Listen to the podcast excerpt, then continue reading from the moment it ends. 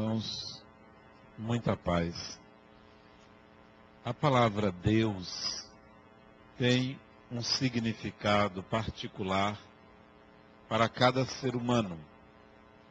Ela é evocada em momentos de dor, de aflição, de alegria, em momentos de medo, em momentos de graves decisões, de indecisões. Cada ser humano evoca essa palavra atribuindo-lhe um poder, atribuindo-lhe uma objetividade capaz de anular qualquer força contrária. Será que nós adequadamente utilizamos o nome de Deus? Será que empenhamos com maestria essa palavra? Ou será que nós deveríamos construir em nós algumas fortalezas, algumas faculdades, para não precisarmos transferir essa responsabilidade para Deus? Então, deveríamos ter uma visão mais apropriada do significado dessa palavra. Deveríamos eliminar tudo aquilo que fôssemos capazes de fazer sem que precisássemos utilizar o nome de Deus para reservar quando estivéssemos absolutamente tranquilos e seguros, embrenharmos-nos em saber de fato o que significa Deus. Mas por enquanto, nós colocamos essa palavra em tudo aquilo que nós não somos capazes de entender, de enfrentar, de conquistar. Geralmente, quando se trata de sobrenatural, de mistério, de místico, de religião, o medo aparece em primeiro lugar a criatura teme sofrer, teme a morte, teme pagar alguma coisa, e aí evoca a divindade em socorro. Pede a Deus que proteja, que ampare, que fortaleça, que lhe dê isso, lhe dê aquilo, sempre com receio infantil de sofrer. Precisamos avançar um pouco e sair dessa infância na nossa relação com o divino. Conquistar com segurança. Conquistar com absoluta consciência de que há algo que cabe ao indivíduo que não pode ser transferido ao espiritual, ao sagrado, à religião. Geralmente, nos momentos de doença, nos momentos de perda, nós pedimos a Deus alguma coisa. Se doentes, pedimos saúde. Se perdemos um bem, pedimos de alguma forma uma compensação. Se estamos próximos de tomar uma decisão, pedimos a Deus que nos dê discernimento para aquela decisão. Quando será que nós vamos encontrar um paradigma, um parâmetro, sem precisarmos evocar a divindade? E aí a questão é: então, quando é que você vai se lembrar de Deus? Há um, não sei se é uma piada, se é um ditado, não sei qual é o santo, não me lembro onde isso está escrito, mas eu li que alguém perguntou, acho que foi a Santo Agostinho ou foi a Tomás de Aquino, Onde é que estava Deus? Não. Einstein se perguntou o que fez Deus depois de fazer o universo, o mundo. O que fez? Se fez algo perfeito, não tem nada a fazer. Se fez imperfeito, não é Deus. Então, onde estaria Deus? E a resposta de alguém é construindo o inferno para quem faz esse tipo de pergunta. Então, qual é o lugar que se deve colocar Deus? Mais especificamente, para que serve Deus? Para que serve Deus? Há 200 anos atrás ou mais, quando não sentia, se tinha luz elétrica, Deus era muito mais evocado. Porque as sombras facilitavam o imaginário, a existência de monstros aterradores. Mas a luz resolve, diminui essas sombras. Há muito mais tempo atrás,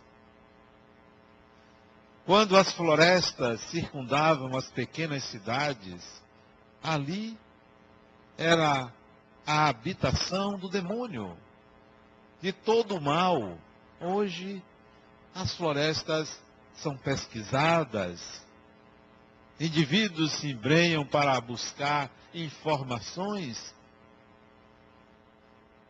Então, será que nós vamos chegar um momento de dizer: não, eu não preciso de Deus, porque tudo está explicado, não há medos, não há um mal que nos ameace, para que serve então Deus?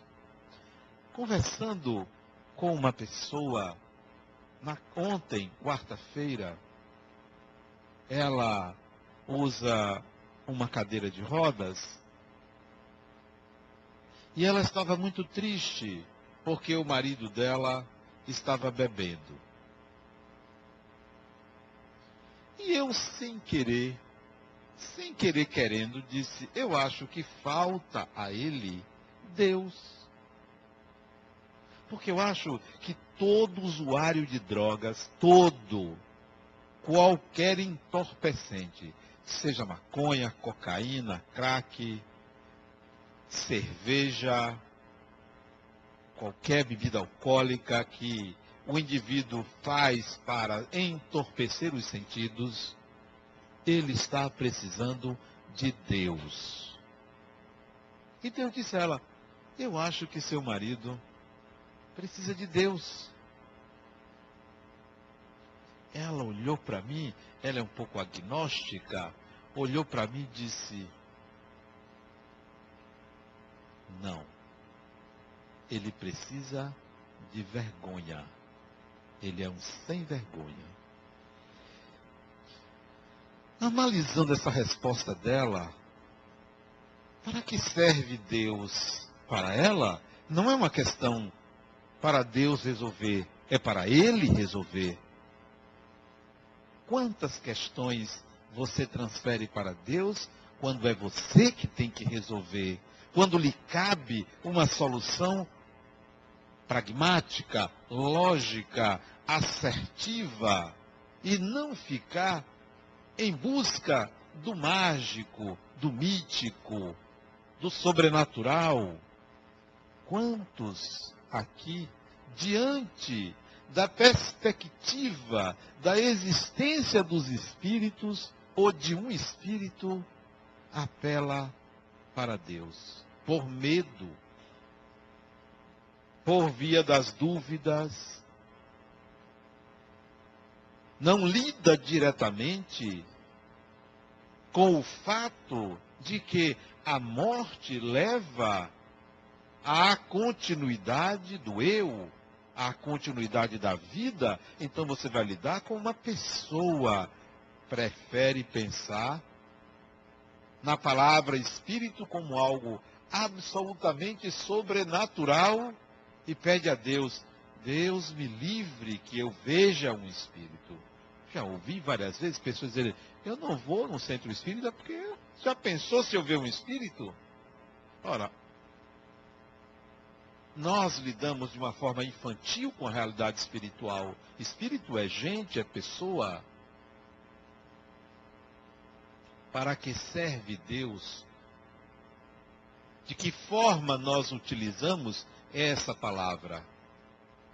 Necessário é que avancemos um pouco mais para utilizá-la adequadamente. Para mim, pessoalmente, Deus é uma grande incógnita. É o grande mistério do Espírito. Não sei o que é, não sei o que faz, não sei qual a proposta. Eu vivo tateando no escuro para entender o que é Deus, mas é algo incompreensível a mim. Não admito a mim que eu peça a Deus o que me cabe fazer. Não admito isso. É um atestado de derrota. É um atestado de fragilidade.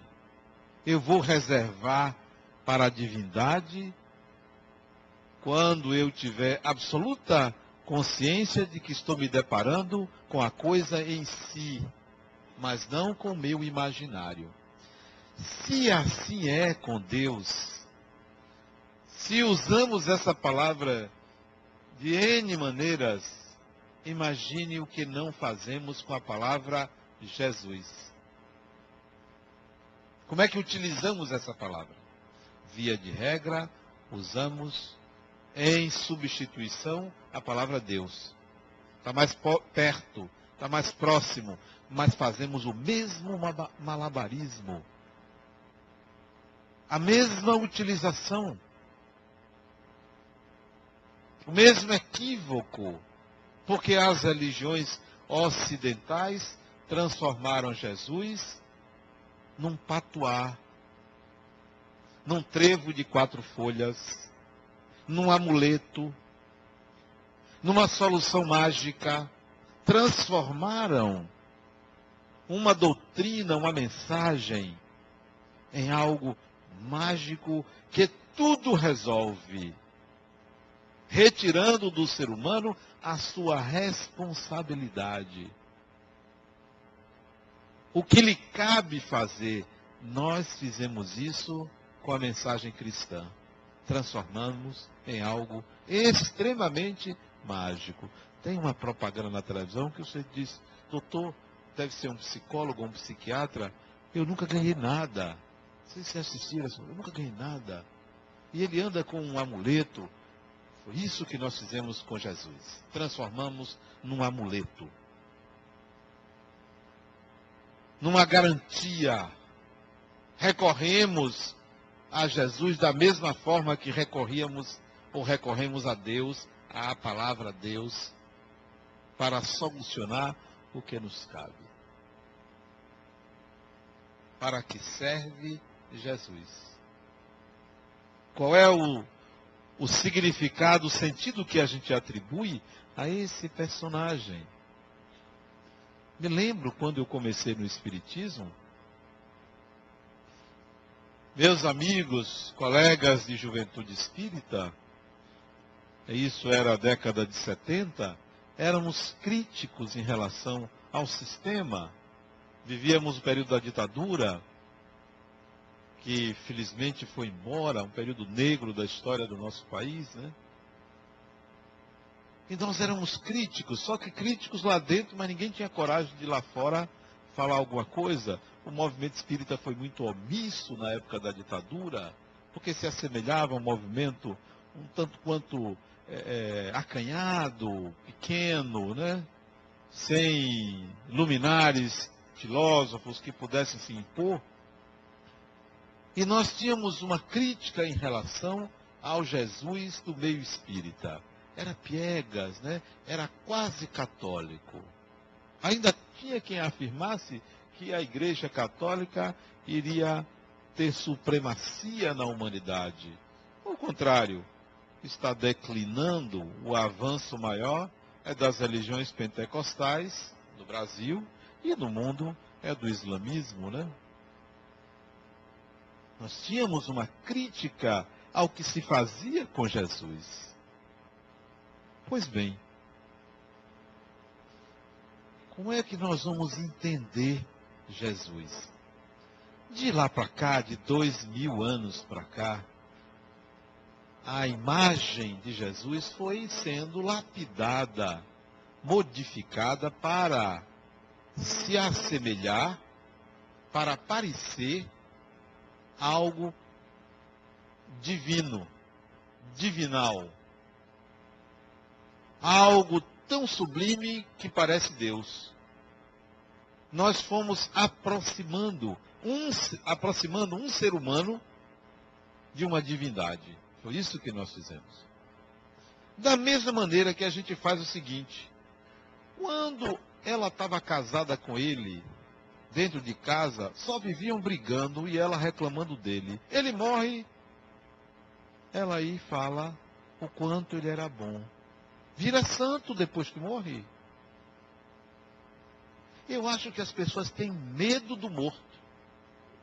Tem medo do morto. É melhor pensar que é santo. Isso é paradoxal. Nós fizemos isso com Jesus. Transformamos numa divindade. Numa divindade. Cometendo um equívoco muito grande. E aí transformamos a mensagem em algo dogmático, onde as interpretações têm que obedecer os cânones clássicos, dificultando a assimilação.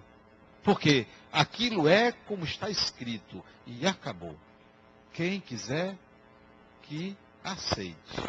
É heresia interpretar heresia pensar de outra forma. Foi isso que nós fizemos. Cristalizamos a mensagem. Porque divinizamos o seu iniciador. Melhor pensar que Jesus era um indivíduo de uma sociedade nascido de um casamento não, isso é absurdo pensar. Não, ele nasceu de uma virgem. Hoje é possível. Hoje é possível uma virgem ter um filho. Inseminação artificial. É possível. Mas naquele tempo, só se foi um disco voador. Tem gente até que acredita que os deuses eram astronautas. Paciência tem gosto para tudo. O fato é que nós divinizamos a figura de Jesus. Não, era um judeu.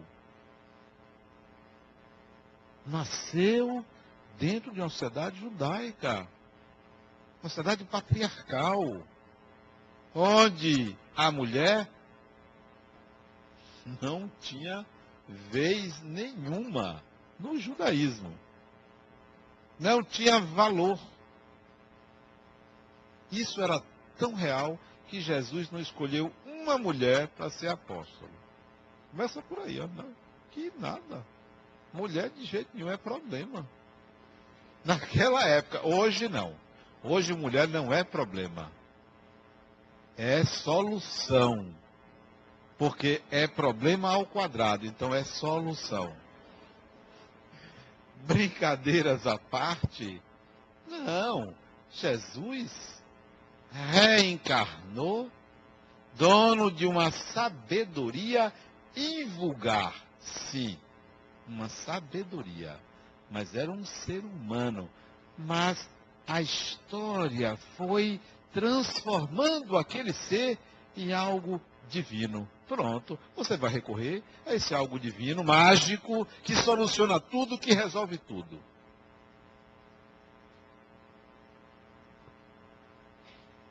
Quando eu comecei a escrever esse livro, Jesus, o intérprete de Deus. Eu me lembro que eu conversando com minha filha Camila, que mora em São Paulo, e eu estava fazendo o prefácio, eu ia colocar que nós éramos todos intérpretes. E coloquei. Ela disse: Meu pai, não é muita pretensão. Isso não é atribuído só a Jesus. Eu disse: Não, minha filha, todo ser humano tem o direito de interpretar. Todo ser humano. Mas nenhum tem o direito de dizer que tem a verdade. E de fato, ninguém tem a verdade. Até porque a verdade não existe. Ela é sempre uma tendência. E aí, quando comecei a escrever, eu pensei assim: não, eu não vou me lembrar das interpretações clássicas das palavras de Jesus. Não vou. Eu vou imaginar como se o que está escrito aqui estivesse no para-choque de um caminhão. Estivesse na tabuleta de uma empresa. Estivesse num papel que eu achei no chão. Não está num lugar chamado Evangelho. Essas palavras foram ditas por uma pessoa. E aí eu vou dar a interpretação livre, descompromissada de qualquer vínculo com a divindade que é atribuída pelas pessoas. E aí nasceu o livro Jesus, o intérprete de Deus. Todos nós podemos fazer isso, sermos intérprete de Deus, mas não devemos excluir a humanidade de Jesus. Divinizamos e não humanizamos. Resultado: nos tornamos sempre dependentes desse amuleto, desse patuá, dessa figura imaginária. Essa figura imaginária pertence a uma dimensão da nossa mente chamada de religiosidade. Pertence a essa dimensão. Divinizar pessoas. Assim foi feito com Buda, assim foi feito com Padre Cícero, assim vão fazer com Irmã Dulce, que daqui a algum tempo será uma santa que fez mais milagres do que você imagina que tenha sido feito, porque a tendência do ser humano é divinizar aquilo que em si não foi resolvido e alguém como tal ou qual santidade fez. O novo Papa, não se preocupe, será santificado lá adiante, como João Paulo II será. Porque fez milagre. Eu prefiro santificar o nordestino, porque esse faz milagre para viver. Esse faz milagre. Uma seca e ele está ali. Come até o mandacaru e resiste. Resiste. Nós santificamos aqueles a quem emprestamos uma divindade e que nem sempre possuem. Divinos somos todos nós. A interpretação da religião deveria ser livre, totalmente livre. Allan Kardec, num dos seus livros, se eu não me engano, em A Gênese, ele diz o seguinte: é melhor rejeitar nove verdades do que aceitar uma mentira. Então, não há verdade. Não há nada escrito que deva ser aceito tal qual alguém disse. O ser humano é livre para interpretar. Então, o que é que você vai fazer com Jesus? Já que você já não vai mais colocá-lo como amuleto, como solucionador dos seus problemas, porque é você que os tem que resolver. que é que você vai fazer com Jesus? Tente entrar em contato com a personalidade de Jesus. Personalidade forte. Personalidade decidida. Personalidade, às vezes, brincalhona. Personalidade, às vezes, agressiva. Tente entrar em contato com o ser humano que ele foi no tempo que ele viveu. E aí você vai descobrir que deveria, você deveria ser tão natural e espontâneo como ele foi. E não querer ser divino sem ele ter sido e sem você ser capaz também de ser. Liberte-se de uma exigência de divindade que você não alcança. Não queira ser perfeito.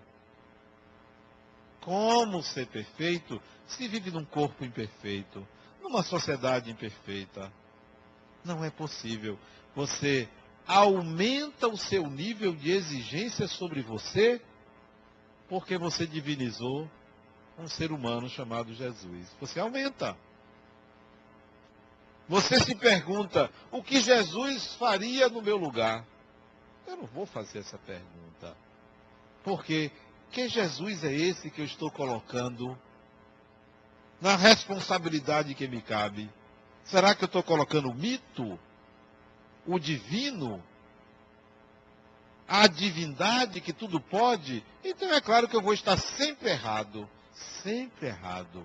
Se eu for me comparar com o mito Jesus, eu vou estar sempre errado. Eu prefiro me comparar com o judeu Jesus. Se é que eu deveria me comparar, mas não com o mito. O mito vai me massacrar, vai me anular vai dizer que eu estou sempre errando. Sempre errando. Sempre pecador. Lá ele, eu não. O que é que você vai fazer então com a palavra Deus, com a palavra Jesus? Desmistifique as duas palavras. Não atribua o poder que você atribui. Esse poder deve ser conquistado por você. Esse poder deve ser adquirido por você para você. E não transferido para esse imaginário que você não sabe o que é. Prefiro o que Gilberto Gil disse. Deus é incompreensível só. É incompreensível. Não é algo que o humano possa alcançar. O humano imagina. Só que imagina tanto que se desvincula de si mesmo para atribuir tudo a essa divindade. Na história da humanidade, até a Idade Média, era assim. Quando surgiu na Europa o Iluminismo, que retirava o poder dado à igreja e às divindades da igreja para o ser humano. Só que o iluminismo ainda não se instalou definitivamente em nossas consciências. Por isso que nós vamos encontrar, se você for a Aparecida, lá em São Paulo, se você for a Fátima, lá em Portugal, pessoas peregrinos caminhando de joelho nas ruas para chegar lá. Para agradar a Deus, para agradar ao santo, fazendo um sacrifício. Isto não é sacrifício, isso é equívoco. O maior sacrifício que o ser humano pode fazer para Deus é renunciar ao seu egoísmo. Esse é o sacrifício. Não adianta você se ajoelhar no milho, subir os degraus da escada do prédio que você morava para pagar uma penitência, como meu filho fez no passado. Não adianta. Esse não é o sacrifício agradável a Deus.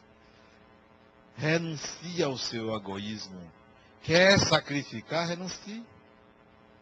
Quer fazer um sacrifício a Deus? melhore essa sociedade, Melhore essa cidade. Esse é o sacrifício. Mas não.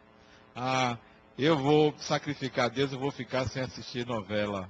Grande sacrifício. Grande sacrifício. Não, eu vou, vou jejuar. Não vou comer carne na Semana Santa. Grande sacrifício. Perdeu proteína. Perdeu uma boa quantidade de comida aí. Esse é o sacrifício barato. A quem você está sacrificando, se não há uma crença dentro de você? Milhares de pessoas você encontra na direção de Fátima, lá em Portugal, andando, peregrinando, pagando promessas. Grande coisa. Para atender o quê? A crença pessoal. Não adianta nada. Ah, tá aqui, ó. Eu estou pagando a promessa porque minha filha, outra, eu vi na televisão outro dia, minha filha tinha um problema no olho. Eu rezei para um santo lá, me esqueço agora o nome. E minha filha ficou boa. E eu prometi. Minha mãe tinha um negócio desse, meu filho, eu fiz uma promessa para você, você tem que pagar. Eu não. A senhora que pague sua promessa. Sério, ela ficou zangada comigo. Eu, você passou do concurso da Caixa Econômica Federal e eu fiz uma promessa para você. Se a senhora pague, eu não vou pagar. Ora, promessa dos outros. Ah, mas você que foi o beneficiário. Eu não pedi. Passei porque estudei. Oxê. E os outros perderam. Minha mãe ficava zangada comigo. Um dia ela me deu uma corrente com um crucifixo de ouro. Eu não quero não. Meu filho, mas eu, tô, eu não quero, não uso isso, minha mãe. Não acredito nisso, eu não sou católico. Ela era muito católica, né? Eu só dei para meu irmão que ele gosta, gosta de ouro, meu irmão gostava de ouro, com ela também. Eu não gosto disso. Eu sou católico. Para mim, uma cruz e uma cadeira tem o mesmo significado. Não, o símbolo para mim não tem força. Para muita gente, um pedaço de madeira tem força. Para mim, não. A divindade, para mim, é algo muito mais espiritual do que um objeto. O crente transfere para aquele objeto a força que deveria ter. Então, aquele objeto é dotado de poder. É claro que o poder emana de quem consente, porque ninguém tem poder sobre ninguém. Emana de quem consente. Eu consinto que aquilo tinha. O que é que você vai fazer então com a palavra Jesus com a palavra Deus. Faça uma mudança dentro de você, para que você não continue lidando com seu imaginário. Faça uma varredura, uma limpeza na sua mente para tirar um monte de crendices que só aprisionam. Aprisionam. Dificultam Outro dia assisti a um filme, esqueci até o nome, até ganhou Oscar de melhor atriz, ela, como é o nome do filme? Que ela ganhou, a menina ganhou, que tropeçou lá. O nome do filme? Amor, alguma coisa? O sujeito chegou para o outro e disse: Olha, você tem que ficar aqui sentado, virado para cá, porque o time ganha quando você vira para cá. Isso é crendice. Você tem que usar a mesma roupa do time porque o time ganha. Não tem isso? Falar em time, eu gostei da inauguração da Fonte Nova, né? Que coisa boa, que inauguração bonita, rapaz. Eu não sei nem quem ganhou, mas que inauguração bonita, rapaz. Negócio fantástico. Como é, como é bom essas coisas, né? Alegra a vida, né? Fantástico, rapaz. Nossa, impressionante. Isso é coisa de Deus, sabia? isso é coisa de Deus, rapaz. É, é coisa de Deus. Você tem que assumir a parte que lhe cabe nesse latifúndio. Você tem que assumir a construção do poder pessoal. Não adianta evocar o medo para justificar a forma como você lida com as coisas em frente. Medo é ignorância. Teme-se o que se desconhece. Busque conhecer para não ficar pedindo proteção a Deus para lidar com o espiritual. Para não ficar evocando algo que, de certa forma, vai encontrar guarida, mas aprisiona. Melhor é você conquistar toda a capacidade autônoma de ser. Aí você vai encontrar, provavelmente, o significado de Deus. Mas enquanto você transformar Deus num trevo de quatro folhas, meus pêsames. Enquanto você fizer de Jesus o amuleto capaz de solucionar todos os seus problemas, meus pêsames. É você que tem que ir em busca das saídas, das soluções. É você que tem que enfrentar a você mesmo. O grande inimigo do ser humano é ele mesmo. O grande inimigo. Fabricou-se o demônio, vem lá do judaísmo, fabricou-se o demônio enquanto o ser humano não encontrava a sua ignorância. Agora você sabe que ignora. Então, não há demônios externos, há sim a própria ignorância. Vamos em busca de soluções. Vamos em busca de saída. Mas isso não significa ateísmo. Não, não significa ateísmo. Aliás, é difícil você encontrar um ateu. Você encontra mais gente à toa. Mas ateu é raro você encontrar. Você até encontra pessoas que não acreditam em Deus, como eu. Eu não acredito em Deus. Isso não é ser ateu. Eu não acredito em Deus. Por quê? Retirei há muito tempo Deus do terreno da crença. Ora, se eu retirei do terreno da crença, eu não acredito. Para mim, Deus é um dado de realidade e não de crença. Eu posso dizer assim, ó, eu acredito que existem planetas habitados no universo. Isso é uma crença. Porque para mim não é dado de realidade. Eu não tenho nenhuma prova disso. Está na minha crença que existem planetas no universo habitados por outras pessoas. Isso é crença. No dia que apareceu uma nave, um disco voador, que tem gente que vê,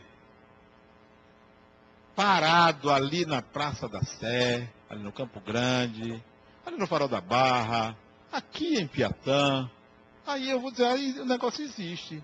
Mas esse negócio de viu e, e passou, oh, cadê o negócio? Muitos são eventos mediúnicos, muitas crenças em discos voadores, em extraterrestres, são eventos mediúnicos, porque até hoje não apareceu um para contar a história. Mediunicamente, sim, já apareceu. Então, é no terreno da crença. Agora, Deus, eu não acredito na existência de Deus, eu sei que Deus existe, é outra concepção. Me desculpem, é outra concepção. Não é crença. Vocês acreditam que esta mesa existe? Não, isso não é uma questão de crença, é uma questão de consciência. A crença é subjetiva. E Deus, para mim, é tão objetivo que eu não coloco como crença. Eu sei que Deus existe, eu sinto que Deus existe, eu só não uso como amuleto. Não uso como amuleto. Então, os ateus falam em crença. Não, isso está fora de moda. Esse negócio de ateu, de crença em Deus, está fora de moda. Como outra pessoa outro dia disse, não, a ciência vai provar a existência de Deus? Como? Deus não é objeto científico. É uma desinformação tremenda. Por quê? Porque está no imaginário do ser humano aspectos relativos à divindade. O mínimo senso crítico derruba tudo isso. O mínimo senso crítico derruba tudo isso. A mínima leitura sobre aspectos referentes à religião e religiosidade, derruba muita crença. Mas para a maioria é melhor ficar protegida na sua crença. Deus me livre, não é? De eu pensar diferente. Tem medo, tem medo até de pensar diferente. Bate na madeira assim, três vezes, eu, Deus me livre, de pensar nisso. Esse medo é infantil. O que está reservado para a alma humana, para o ser humano, é inimaginável, de bom, de maravilhoso, mas nós temos medo. O outro lá, o tal do infeliciano, não tem um sujeito aí? Infeliz? O tal do infeliciano disse que foi Deus que matou João Leno. Só se for Deus que ele fabricou dele, ou dele. É de uma infelicidade, de uma irracionalidade sem tamanho. Diz que foi, foi Deus, Deus ou foram os anjos que matou Mamonas assassina, né? Quer dizer, você ao ouvir isso, desse infeliz, você começa a. Tem gente que acredita que é isso mesmo. Que se você disser alguma coisa contra Deus, você está frito. Você vai ser fulminado. Você vai morrer. E ainda vai dizer. Se acontecer alguma coisa depois que você falou, ó, isso é castigo de Deus. Não é assim que a gente pensa? Quando você tem uma doença, você fica logo pensando, o que é que eu fiz de errado? Não é? Não. Doenças existem também por conta de um corpo imperfeito. Ou tem alguém aqui que tenha mais de 200 anos? Todo mundo morre. A morte dá sentido à vida. Sem a morte, a vida não tem sentido. Não, tem gente que acredita que a pessoa tem mais de 90 anos, morreu porque Deus quis. Morreu porque tinha que morrer. Até logo, embora. Está na hora. É uma mentalidade do século retrasado. A morte é necessária, a pessoa tem que morrer. Morreu porque tinha que morrer. Então, em relação ao divino, não tenha medo do senso crítico em relação à ideia de Deus, não. Em 1983, quando nasceu a minha primeira filha, foi que eu li um famoso livro que nunca saiu da minha cabeça o seu significado. Tem 30 anos isso. Janeiro de 1983.